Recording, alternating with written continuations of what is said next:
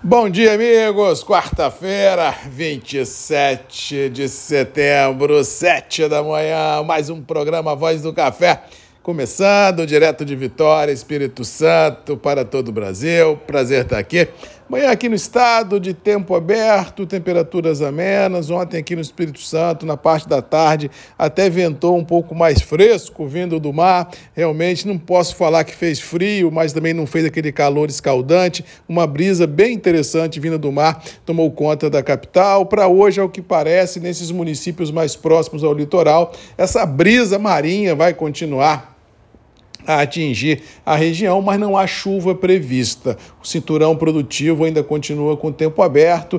Quanto mais você entra para dentro do país, as temperaturas são mais elevadas, com baixa umidade relativa do ar. As frentes continuam mais ou menos estacionadas no sul do país, Rio Grande do Sul, Santa Catarina, Paraná, por enquanto não conseguem romper essa bolha de ar quente que está estacionada no coração produtivo brasileiro e isso continua a tirar o sono de tudo e todos. Todo mundo acreditando que na primeira quinzena de outubro as frentes conseguirão romper a bolha e levarão chuva à região produtora, não só de café, mas também a dos nossos granéis pelo país, ou seja, uma ansiedade climática muito muito grande, tomando conta uh, de tudo e todos, e os mercados começam a pisar em ovos porque caso a chuva não venha ou se ela vier não na proporção que é esperada e é demandada, o mercado pode complicar, não só no café, mas em todo o cenário agrícola, porque o que está em jogo é o próximo ciclo produtivo brasileiro dos granéis e também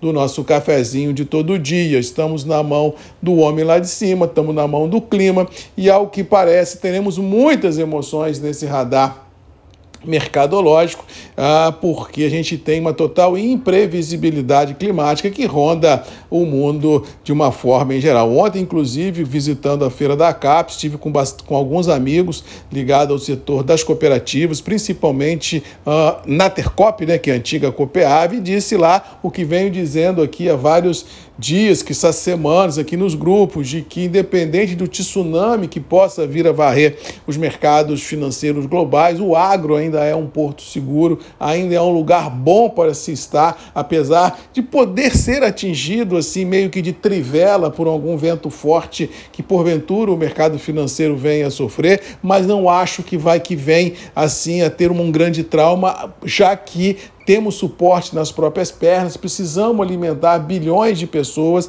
O negócio do agro é uma indústria de céu aberto no mundo inteiro, não é só no Brasil, ou seja, ninguém tem a previsibilidade climática dentro ah, de um cenário que de, de, demandas e de produções totalmente é, reféns desse clima. Ou seja, eu acho que volatilidades poderão ocorrer, mas tenho certeza de que no agro é o melhor lugar para se estar dentro desse tsunami que pode varrer os mercados financeiros. E isso, se você olhar o que vem acontecendo nas bolsas internacionais, digo, Chicago, Nova York e Londres, que regulam as commodities agrícolas, e pegar o que está acontecendo nos mercados financeiros globais, a nossa B3, o Dow Jones, os mercados europeus, os mercados asiáticos, você, você vê que não há uma sintonia entre entre eles. Nos, nos, nas bolsas que regulam as commodities agrícolas, há um processo de consolidação e lateralidade, não descartando melhores, como já estão sendo vistas em alguns mercados. E se você olha o mercado financeiro, é uma maré vermelha que toma conta de tudo e todos, sem uma luz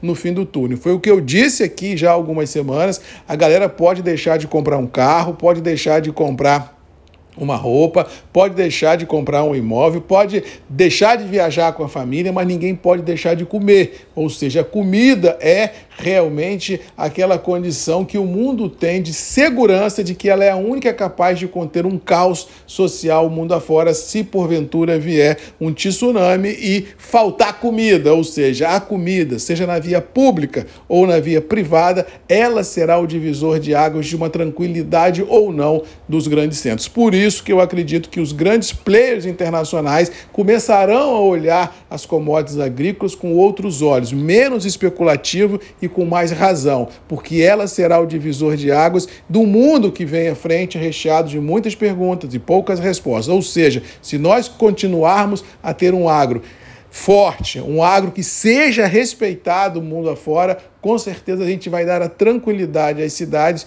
de que, independente do tsunami, comida não, não faltará na mesa de qualquer cidadão desse planeta. Mas para isso, a gente tem que ter tudo, sustentabilidade, a gente tem que ter é, condição boa de plantio, mas principalmente nós temos que dar ao homem do campo e à mulher do campo que produz dignidade financeira. E a dignidade financeira passa numa condição sine qua non, que é por renda. Não se pode achar que o mundo agro produz o que produz por hobby ou por esporte. Produz porque tem que ser uma atividade rentável, tem que ser uma atividade que fixe o homem no campo, para que a gente possa dar a esse mundão de Deus a tranquilidade de que não faltará comida na mesa. Por isso que eu acho que o nosso cafezinho de todo dia continuará firme em reais nos atuais níveis. Nova York, Londres e Chicago continuarão a oscilar de forma lateralizada a positiva e isso posto a, a, a, continuar a acreditar que ainda teremos grandes emoções nesse radar e, por tabela,